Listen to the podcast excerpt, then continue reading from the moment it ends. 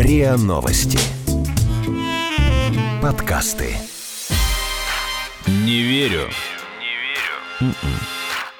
Подкаст для тех, кто не любит, когда его обманывают. Не верю.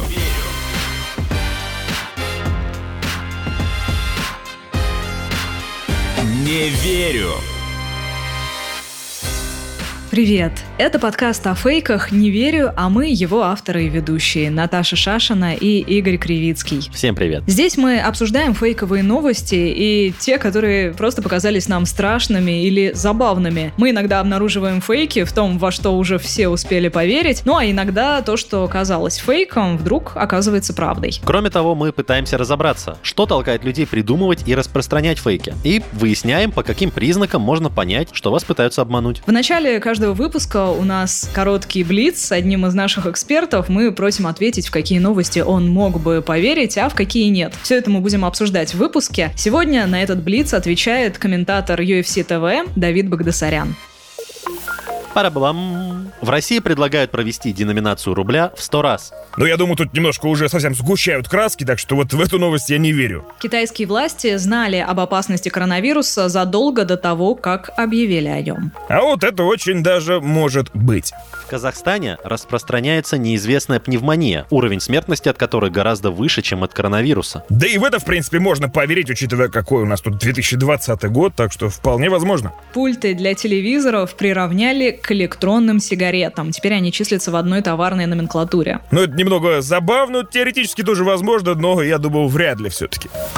Что из этого правда, а что является фейком, мы подведем итоги в конце выпуска. Ну а комментарии Давида к одной из главных наших сегодняшних тем мы услышим чуть позже. Игорь, меня очень удивило, как легко в публичное обсуждение на этой неделе была вброшена тема о новой денежной реформе, деноминации. Ну, грубо говоря, это когда с банкнот стирают нули и выпускают новые деньги, имеющие меньше номинал. То есть, если вот зарплата у человека 35 тысяч, то при деноминации рубля в 100 раз это уже будет 350 50 рублей. Ты можешь мне не объяснять, я, конечно, не такой старый, как ты, но я знаю, что такое деноминация, потому что... Хотя нет, мне два года было, получается, когда была последняя деноминация, когда стерли три нуля с купюр и 5 тысяч Да, это было но, в 98 как бы, году. Да, я этого лично не помню, но, как бы, да, в принципе, я знаю, что это такое. Ну, просто некоторые наши слушатели могут это не знать, а некоторые просто это путают на самом деле. С Такое часто случается. Например, да, да, да, да, да. Вот. Почему это вообще сейчас стали обсуждать, с чего все пошло? О целесообразности вот этого вычеркивания вычеркивания двух нулей из российской валюты заговорили после публикации в газете «Ведомости», где довольно известный российский аналитик Александр Разуваев рассказал о плюсах такого шага. Он объяснял, что в стране резко выросло количество наличности, и при этом, по его мнению, курс доллара в 70 копеек поспособствовал бы большему доверию к российской валюте. Но, кстати, в статье «Ведомости» отмечалось, что Разуваев неожиданно выступил с таким предложением, и в заголовок даже они эту мысль не вынесли. Но, к сожалению, за них это сделали другие СМИ. И вот, честно говоря, на мой взгляд, именно в этом причина, почему эта идея вообще стала широко обсуждаться, потому что появились заголовки. В России предложили провести деноминацию. А, в России обсуждается деноминация рубля. Хотя эту идею высказал только один аналитик. Да, он известный, но все же он не чиновник и не представитель ЦБ. Ну и, в принципе, наверное, ничем, кроме как погони за кликбейтом, я такие заголовки объяснить не могу, потому что, ну, по сути, они искажают реальность. Но в итоге, спустя несколько дней, спикер Софеда Валентина Матвиенко на заседании Совета по развитию финансового рынка задала вопрос по этой теме главе Центробанка Эльвире Набиулиной.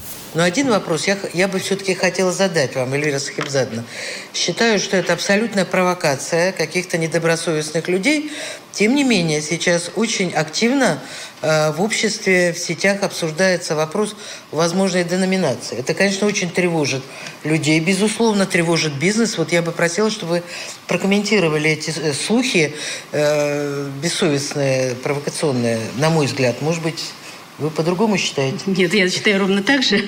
Никаких э, деноминаций, каких-то денежных реформ э, мы никогда не рассматривали. У нас порядке все и с номиналами, и э, с рядом с набором банкнот, и никаких причин что-то здесь менять нет, и люди всегда могут воспользоваться и наличными, и э, своими средствами в банках, никаких ограничений, никаких изменений в этой части мы не рассматриваем, не планируем. И, конечно, после заявления Набиулиной обсуждения не прекратились. Теперь они идут в ключе, что деноминацию могут провести тайно и внезапно. И якобы сам факт появления в публичном пространстве идеи деноминации — это свидетельство того, что такие планы существуют и обсуждаются, и нас типа потихонечку к нему подготавливают, чтобы мы не так бурно реагировали, когда это произойдет. Ну, тут играет роль и традиционное невысокое доверие к официальным заявлениям, и вот то, что, о чем я говорила, что деноминацию, в принципе, путают с девальвацией. К тому же у людей, кстати, еще ну, в памяти осталась реформа 91 -го года, Павловская. Да, но она не была деноминацией, кстати. Ну да, но от граждан тогда потребовали в трехдневный срок обменять все 50 и 100-рублевые купюры на новые, и причем за две недели до этого премьер Валентин Павлов опровергал все слухи о грядущей реформе. Ну и в итоге как бы хаос, суматоха, потасовки, а сразу после реформы по всей стране новые ценники в три раза выше прежних. Ну и еще потом была денежная реформа 93 -го года, когда обменивали советские рубли на российские, и вот тогда как раз появилась фраза, что хотели как лучше, а получилось как всегда. Ну, Кстати, в общем, один... исторически у нас как бы осадочек э, не то что остался, как бы его и не вымывает. Ну, вообще, давайте понимать, что у нас на сегодняшний момент, то есть какая ситуация сейчас. Действительно, все-таки большинство экспертов, чьи мнения я видела и читала, говорят о том, что деноминация, в принципе-то, сейчас не нужна. Ну, во-первых, это вопрос трат, потому что выпуск новых банкнот, перенастройка всего этого оборудования, связанного с расчетами в рублях, приведет к существенным расходам, которые, наверное, никому особо не нужны. Во-вторых, корни проблемы-то в том, что резко вырос объем наличности в обращении. И проблема в том, что просто очень многие ушли в тень, получают серые зарплаты, и, наверное, надо на этот фактор воздействовать. Ну и в-третьих, в принципе, деноминацию обычно используют после гиперинфляции, когда там батон хлеба стоит миллион рублей, чтобы уж на триллионы, на триллиарды не переходить, просто деноминировали рубль, отрезали нули и все. В принципе, сейчас-то такой гиперинфляции нет. И самое главное, что если реально проводить деноминацию, то наученные горьким опытом граждане рванут перекладывать все свои сбережения в доллары, и будет паника. Так что, в принципе, зачем кому это нужно? В общем, реальных оснований у идей, которые высказал Разуваев, нет. По крайней мере, так, например, считает автор телеграм-канала «Кубышка» Евгений Марченко.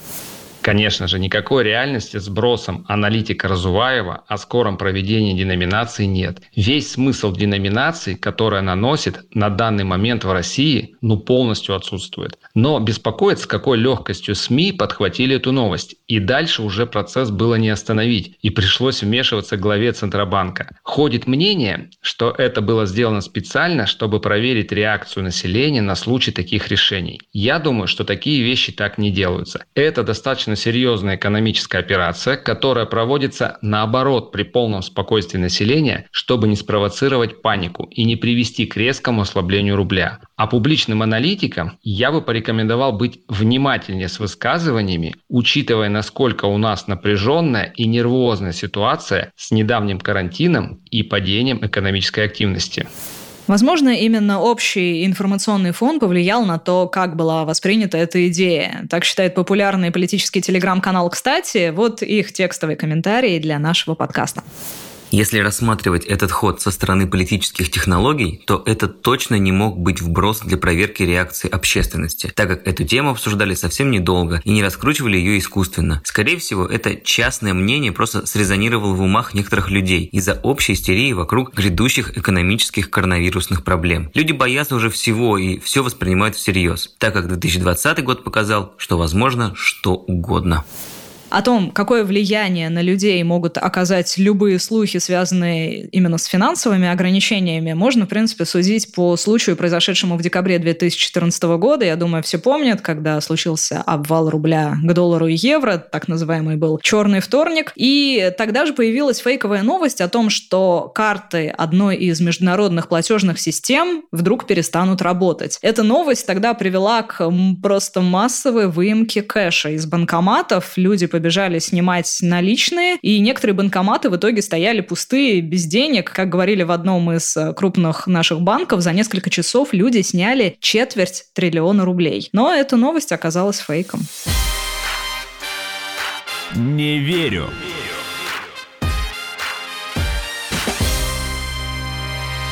Даже те, кто, как я, не следит за спортом, хорошо знают имя Хабиба Нурмугамедова. Между прочим, он возглавляет рейтинг Forbes среди самых успешных российских звезд до 40 лет. Постоянно мелькает в топе новостей, каждый его пост в соцсетях яростно обсуждается, и он, ну, непобедимый чемпион. Поэтому, наверное, неудивительно, что именно с ним оказался связан главный спортивный фейк недели о том, что Хабиб завершает карьеру. Дело в том, что Нурмагомедов сейчас приходит в себя после настоящего горя, смерти его отца и тренера. Но в Ютубе, Инстаграме и в других соцсетях между тем стало распространяться видео. Такой ролик под названием «Хабиб ушел из UFC». В этом ролике на фоне подборки кадров с Хабибом и его отцом некий мужской голос цитирует менеджера Нурмагомедова Али Абдель-Азиза. А еще новость пришла от Али Абделязиза, который сообщил, что у Хабиба больше нет желания выступать и драться. С уходом его отца его внутренний огонь погас. Вы должны понимать, каково ему сейчас. Отец для него был всем. В нашем последнем разговоре он сказал мне, что никакие титулы, никакие бои для него больше не имеют значения. Когда рядом с ним его отца больше нет. Нет того, кто будет больше им гордиться, чем его отец. Он сказал мне, что это уже все. Он не вернется. Я его прекрасно понимаю. Он долго не сможет оправиться после такой потери, заявил Али Абделязиз.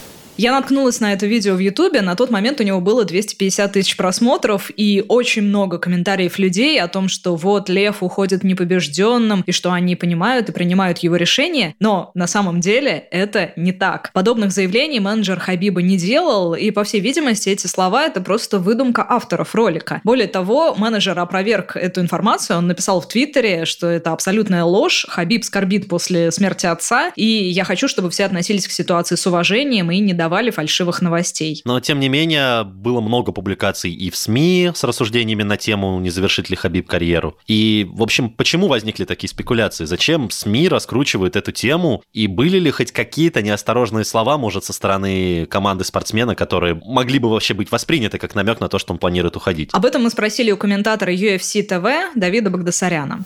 Тут нужно понимать вообще масштаб личности Хабиба, в принципе, его популярность — это то, что вообще сложно себе представить. Это один из самых вообще медийных людей, ну, в мире спорта уж точно. Если брать российских спортсменов, то он вообще переваливает за какие-либо нормы, не нормы. Если брать мировую арену тех же единоборств, то популярнее него, наверное, только Конор Макгрегор и все. Ну, может быть, какой-нибудь Флойд Мэйуэзер, но это в любом случае единицы. И это даже если брать смежные дисциплины, а не только ММА. В мире ММА, конечно, Хабиб — это персона из действующих бойцов вообще номер один, и даже близко никто к нему не подобрался. Из российских бойцов там вообще пропасть какая-то размером с несколько футбольных полей. За Хабибом весь мусульманский мир, и, конечно, за ним следит очень большое количество людей, поэтому любые СМИ, любые информационные ресурсы, паблики в интернете, в социальных сетях, да, или какие-то большие издания, все заинтересованы в том, чтобы использовать имя Хабиба в заголовках, в новостях, поэтому очень много просто высосанных из пальца новостей, связанных, не знаю, с тем, что Хабиб оставил комментарий у кого-то там на странице в Инстаграме, что он выложил сторис, что он был там, его поймали здесь, фанаты сфотографировали его где-то еще. В общем, в принципе, вот любая какая-то мелочь, она раздувается в какие-то значимые вещи. Сейчас вот пошли слухи о завершении карьеры.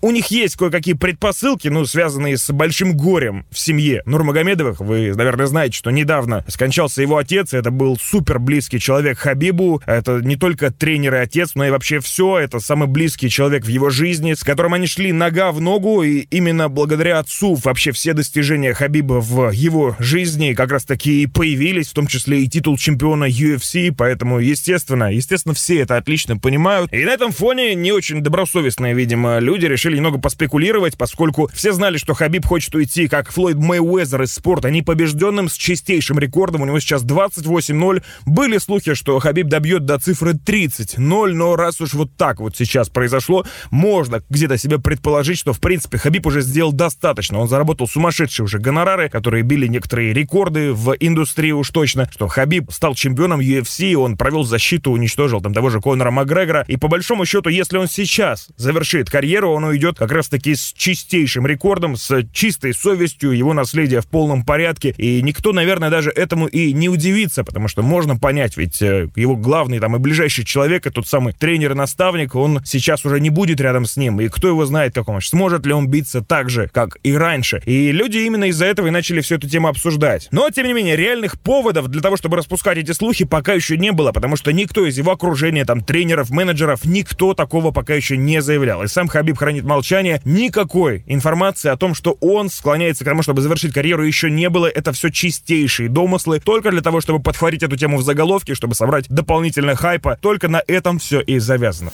Спортивные журналисты еще обращают внимание на один важный фактор. Спортсмены уровня Хабиба, обычно если завершают карьеру, они все же сами объявляют о подобных решениях. Он бы сказал об этом на пресс-конференции или, ну, по крайней мере, у себя в соцсетях, но никак не через менеджера. Вот еще одна история. Она началась две недели назад в Томске и с тех пор вышла на федеральный уровень и привела даже к отставке. Началось все с того, что журналисты МК в Томске опубликовали фотографии якобы из морга городского городской больницы. На этих фотографиях множество черных мешков, просто беспорядочно свалены на полу. Естественно, это все разошлось по соцсетям и СМИ. При этом утверждалось, что эти мешки – свидетельство того, что морг переполнен телами умерших от COVID-19. Потом было заявление оперштаба с заголовком «Опровергаем фейк», что в мешках вовсе не люди, а ветошь и бытовые отходы. Но и на журналиста, опубликовавшего вот эти фотографии, даже составили протокол о фейках. Но он опубликовал новые новые доказательства. Это были фото и видео, где уже видно, что в некоторых мешках действительно трупы. Я почитала, о чем писали томские соцсети после этого. В основном, конечно, обсуждается два спорных аспекта. Первый касается того, как в моргах соблюдаются санитарные нормы, потому что на фото мешки с телами, ну, просто валяются друг на друге. Ну, а второй аспект касается того, не занижается ли статистика по коронавирусу, то есть могут ли эти мешки с трупами доказывать, что жертв больше, чем официально сообщается. После того, как были опубликованы опубликованы новые фото, ну, где видно, что в мешках действительно тела, скандал стал разгораться, естественно, быстрее и дальше. Был уволен глава областного Депздрава за, цитата, «организационный бардак». А губернатор Сергей Жвачкин сообщил, что по данным специальной комиссии, которая занималась расследованием именно этих фотофактов, выяснилось, что скандальные фотографии из местного морга сделал сотрудник одной из похоронных компаний. Почему заказу и с какой целью похоронный агент фотографировал в морге, выяснят компетентные органы. Почему заказу и с какой целью СМИ затем опубликовали эти фото на своих ресурсах, тоже догадаться нетрудно. Ну, вот так сказал Жвачкин, это цитата. Правда, он не пояснял, чей заказ он имеет в виду. Как эта история обсуждается в городе, все-таки где здесь правда, мы спросили у главного редактора регионального информационного агентства «Томск» Татьяны Свинцовой. Она, кстати, сама по долгу работы бывала в этом морге.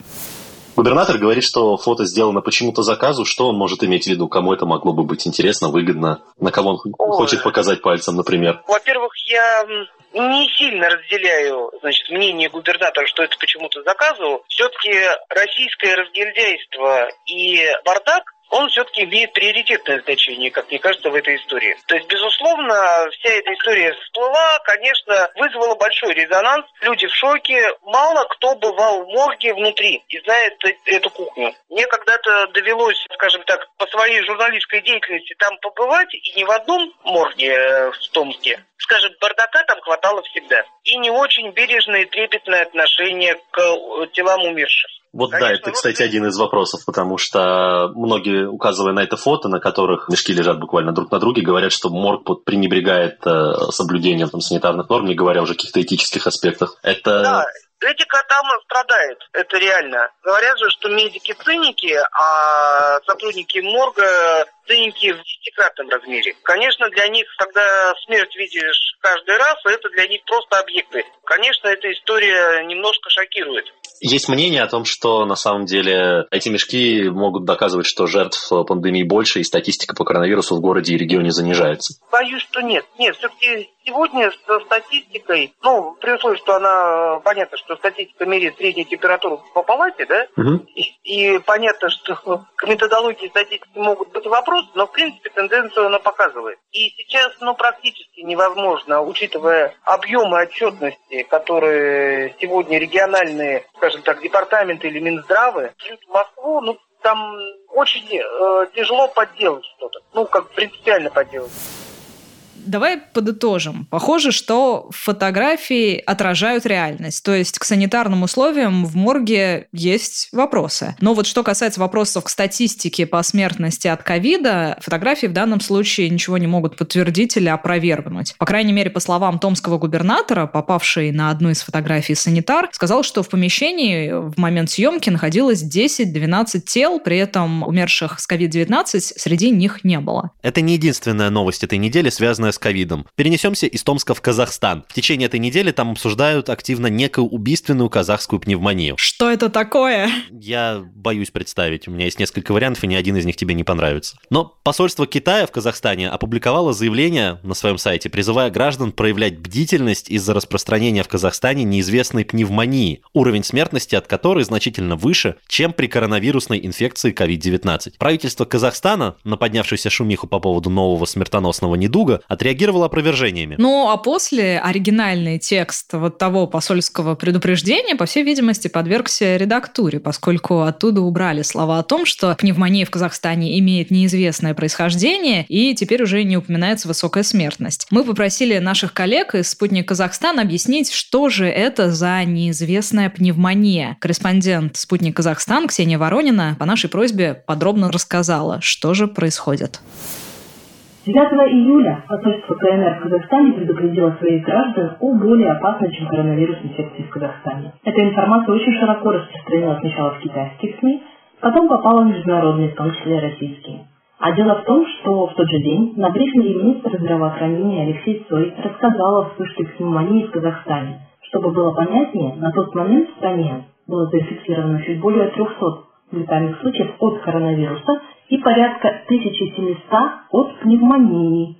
Всего на тот момент было выявлено около 50 тысяч фактов коронавируса и почти 40 тысяч заболевших пневмонией. В мировой практике коронавирус как диагноз ставится по ПЦР-тесту и или компьютерной томографии исследованию легких, а в Казахстане исключительно по ПЦР. Посольство КНР а, впечатлилось этими данными настолько, что со ссылками слова министра предупредило в своем Вичат своих граждан. Далее с китайской стороны связался казахстанский МИД и Минздрав. Когда явили официальные органы, министр здравоохранения Алексей Цой переговорил с послом КНР Джаном Сяо. Обе стороны, и китайская, и казахстанская, подчеркнули важность объективного информационного сопровождения противоэпидемической деятельности и недопустимость вольной интерпретации информационных источников о пневмонии в Казахстане. О чем конкретно говорили стороны, нам не сообщили, однако после этого посольство Китая внесло соответствующие поправки в свое сообщение. Надо сказать, что ситуацией с э, неизвестной пневмонией заинтересовались во Всемирной организации здравоохранения. И теперь группа экспертов ВОЗ прибудет в Казахстан для изучения причин роста числа заболевших пневмонией. Дата визита пока неизвестна. Журналисты каждый раз интересуются представителями Минздрава. Вместе с тем, э, что же это за пневмония? Казахстанские врачи, специалисты Минздрава уверяют, что никакого нового вируса который сейчас называют казахстанским гриппом или казахским гриппом в некоторых СМИ. Но его в Казахстане нет. А спутник Казахстан также поинтересовался мнением независимых экспертов. Как раз сейчас в Казахстане вот уже 10 дней находится группа российских медиков и кандидат медицинских наук, пульмонолог Национального медицинского исследовательского центра в пульмонологии и инфекционных заболеваний Минздрава Российской Федерации Евгений Попов – также убежден, что никакой неизвестной пневмонии в Казахстане нет. Он привел такие факты. По словам Попова, сейчас все пневмонии считаются потенциально коронавирусной инфекцией, потому что эпидемиологические показатели для летнего периода не характерны для пневмонии. Он даже предложил сравнить данные разных лет и посмотреть, что это действительно так. Не все тесты у пациентов с коронавирусной пневмонией могут быть положительными на коронавирус. Все это зависит от дня тестирования дня проведения исследований. При этом клиническая картина, то есть объем поражения, результаты компьютерной томографии практически идентичны с коронавирусом. Он еще раз подчеркнул, что все пневмонии практически в настоящий момент, которые ставят в качестве диагноза, должны расцениваться автоматически как потенциальная коронавирусная пневмония. И именно от этого зависит дальнейшее лечение.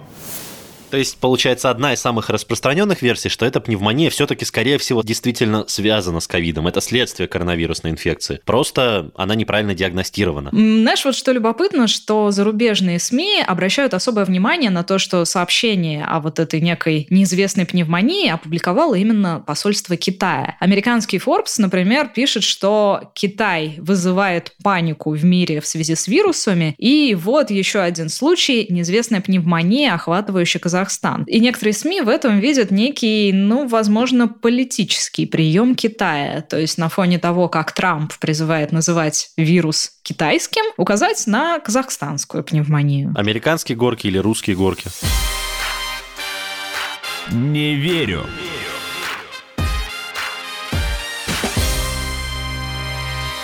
И, кстати, о Китае и США. На протрамповском канале Fox News недавно вышло интервью некой вирусолога Ли Мэн Янь, которая спешно покинула Гонконг и бежала в США. И она там рассказала следующее, что ее научный руководитель в лаборатории Всемирной организации здравоохранения послал ее еще в прошлом году исследовать случаи заболевания, похожие на типичную пневмонию. И поэтому она была одной из первых врачей, кто занимался изучением коронавируса коронавируса. При этом, по ее словам, китайские власти знали о появлении инфекции задолго до того, как они официально объявили, а ее друг, ученый из Центра по контролю и профилактике заболеваний, якобы еще 31 декабря, то есть до того, как КНР и ВОЗ признали способ передачи COVID-19, сообщил, что действительно вирус передается от человека к человеку. Но, по словам Янь, ее руководители якобы не обращали внимания на все эти заявления и не предпринимали никаких действий. Ну, правда, представители представители Всемирной организации здравоохранения после этого заявили Fox News, что Ли Мэн Янь, в принципе, никогда не работала напрямую на эту организацию, и в китайском посольстве в США тоже ничего не знают о такой женщине. Да и на сайте Гонконгской школы общественного здравоохранения об этом вирусологе тоже нет никакой информации. Поэтому все-таки не очень понятно, где она на самом деле работала и как она оказалась в Гонконге. Еще есть важная деталь, на которую обращают внимание эксперты. Ли Мэн Янь говорит о том, что слышала от других врачей, что были подозрения. Однако не говорит, что были какие-то официальные подтверждения или исследования того, как передается вирус. Поэтому ее разоблачение следует рассматривать на фоне и прошлых версий, которые озвучивал Fox News. В частности, что вирус был искусственно создан в лаборатории Уханя. Ну и напоследок еще одна новость с удивительным заголовком. Э, как я прочитала комментарий в одном из каналов с мемами, когда думаешь, что это шутка агентства Панорама, но это правда. Так вот, пульты дистанционного управления для телевизоров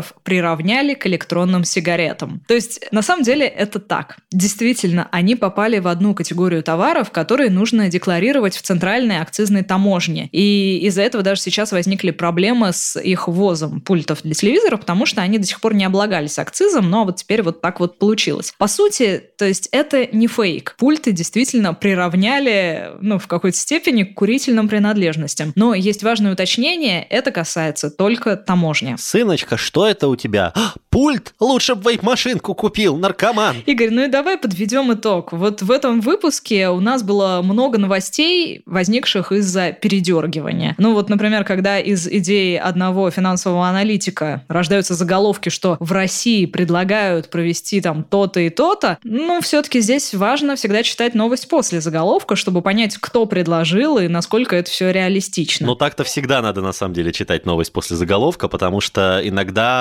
новость строится просто на том, что фигура человека настолько хайповая, вот как в новости про Хабиба, и любое событие, связанное с ней, раздувают до невероятных масштабов. Хотя это может быть даже и неправда или домысел. Просто угу. потому, что это будут читать и этому будут ставить лайки. Ну, что с этим делать? Наверное, доверять только проверенным источникам информации, то есть сделать для себя какой-то список СМИ, которым вы верите, ну и всю информацию тщательно анализировать, сравнивать, сопоставлять данные из разных источников. А данные из соцсетей фильтровать с очень большой осторожностью. И давай подведем итоги Блица. Итак, в России предлагают провести деноминацию рубля в 100 раз. А, но это предлагает лишь один финансовый аналитик, а многие эксперты, большинство, считают, что совершенно она сейчас не нужна. Более того, Эльвира Набиулина также отвергла такие планы. Китайские власти знали об опасности коронавируса задолго до того, как объявили о нем. Так говорит э, вирусолог, которая якобы перебежала из Китая в США. Однако официальные инстанции, институты и Китай, и Ухань, и Всемирная организация здравоохранения говорят, что этот человек никогда напрямую с ними не работал. Да, поэтому есть сомнения в том, э, можно ли верить ее заявлениям. В Казахстане распространяется неизвестная пневмония, уровень смертности от которой гораздо выше, чем от коронавируса. Но все-таки похоже, что эта пневмония не какая-то там неизвестная новая болезнь, а это... Все та же коронавирусная пневмония. Это был подкаст «Не верю». Его ведущие Наташа Шашина и Игорь Кривицкий. Подписывайтесь на наш подкаст на сайте ria.ru в приложениях подкаст с Web Store и CastBox. Заходите, смотрите в Инстаграм ria, нижнее подчеркивание подкаст. И присылайте свои вопросы на подкаст собака Пока. Пока-пока.